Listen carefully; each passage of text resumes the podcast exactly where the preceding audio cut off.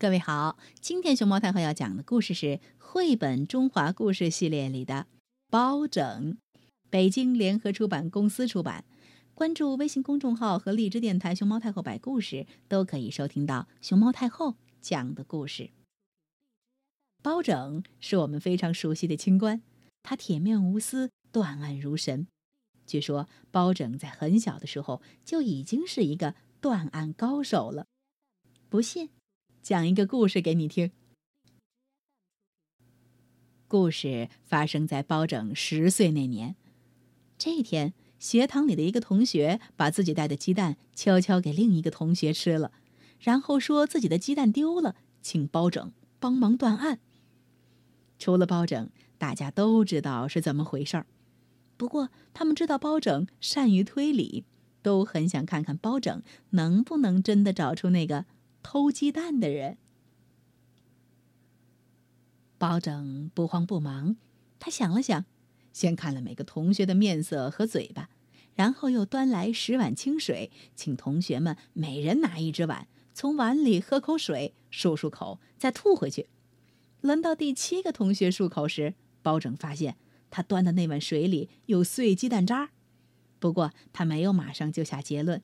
一直等到每个同学都漱完口，才宣布，只有第七个同学吃了鸡蛋。大家都佩服包拯的办法巧妙。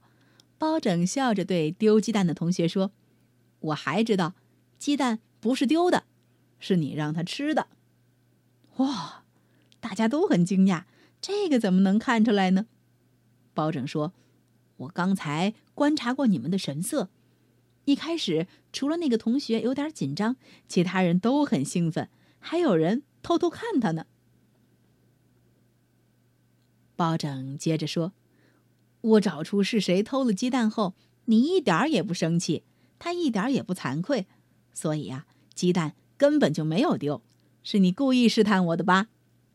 这下子，所有同学都笑起来，他们都拍着包拯的肩膀说。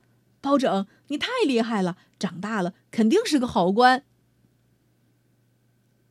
后来呀，包拯长大了，真的中了举，当了官。他当官以后，审过很多案子，都凭着敏锐的头脑断得一清二楚。比如这个包拯审石头的故事。有个小孩，爸爸不在了，妈妈生病了，日子很不好过。每天一大早，小孩就拎着一篮油条出去卖，赚钱给妈妈治病。有一天，小孩卖完油条，实在太累了，忍不住抱着装着铜板的篮子，靠在路边的石头上睡着了。好一会儿才醒来，一醒过来，小孩就发现篮子里的铜钱全都不见了。小孩急坏了，难过的哭了起来。正哭得伤心呢，旁边走过来一队人马，下来一个人问他：“小孩儿，你为什么哭呀？”小孩一看，这人是个黑脸，戴着官帽，原来是包拯从这儿路过。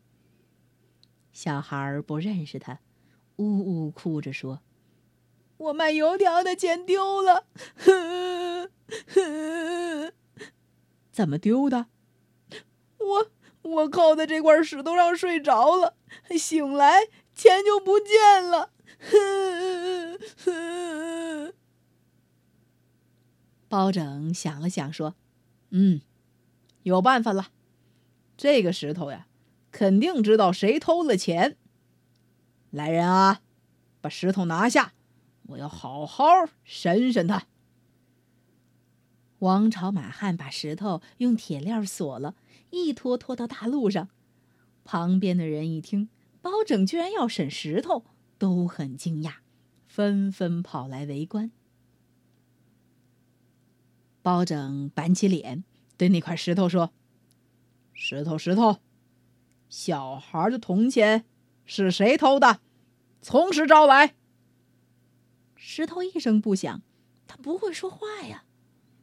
包拯发火了：“石头，石头，你知情不报，是想挨打吗？”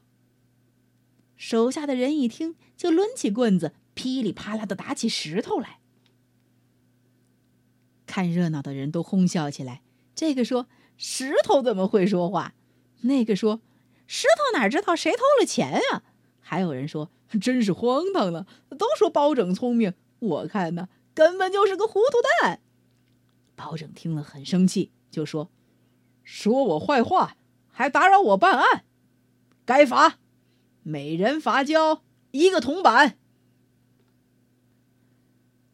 包拯叫王朝找来一个装满水的盆子，让看热闹的人每人往水里丢一个铜钱。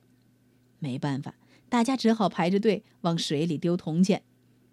包拯一直在旁边看着，别的人丢完钱，他都没说什么。直到一个人走过来，犹犹豫豫的往水里扔了一个铜钱。包拯一看，马上就说：“左右。”拿下，这个就是小偷。小偷拔腿想跑，一下就被王朝、马汉抓住了。大家都很奇怪，哎，这是怎么回事呀？包拯说：“你们看，他丢下铜钱后，水面浮起了一层油，这个一定是小孩卖油条的钱。”小偷被揭穿了，没办法，只好把铜钱还给小孩。原来包拯审石头是这么回事儿，大家都赞叹起来。瞧，包拯聪不聪明？因为他断案如神，公正严明，人们送给他一个称号“包青天”。千百年后，还有很多关于包拯的故事在流传呢。包拯字希仁，别称包龙图、包公、包青天，是宋朝时候的官员。包拯进士出身，曾任多地知县知府，出使过契丹，在刑部、兵部、财政部门、监察部门都任过职，最后做到枢密副使，成为朝廷的宰辅。他一生在监察工作、财政工作、外交等领域都做出过重大贡献。不过，他最为老百姓熟知的经历，反而是做开封府尹那短短一两年时间。因为他不畏权贵，不徇私情，清正廉洁，为百姓办实事儿，赢得百姓的爱戴，被称为包青天。包拯刚直不阿，一生都在弹劾人，在他弹劾下被降职罢官、法办的重要大臣不下三十个。有时为了一个人、一个案件，往往反复上奏，不达目的不罢休，并且被他弹劾的都是当朝权贵。有一次，包拯弹劾仁宗的宠妃张贵妃的伯父，因为仁宗一意孤行，俩人争执起来。包拯一激动，越靠越近，唾沫星子溅了仁宗皇帝一脸。仁宗又尴尬又窝火，拂袖而去。回宫后，张贵妃问消息，仁宗气呼呼地说：“包拯向前说话，直吐我面。你只管要宣徽使，宣徽使，你，你不知道。”还有包御史吗？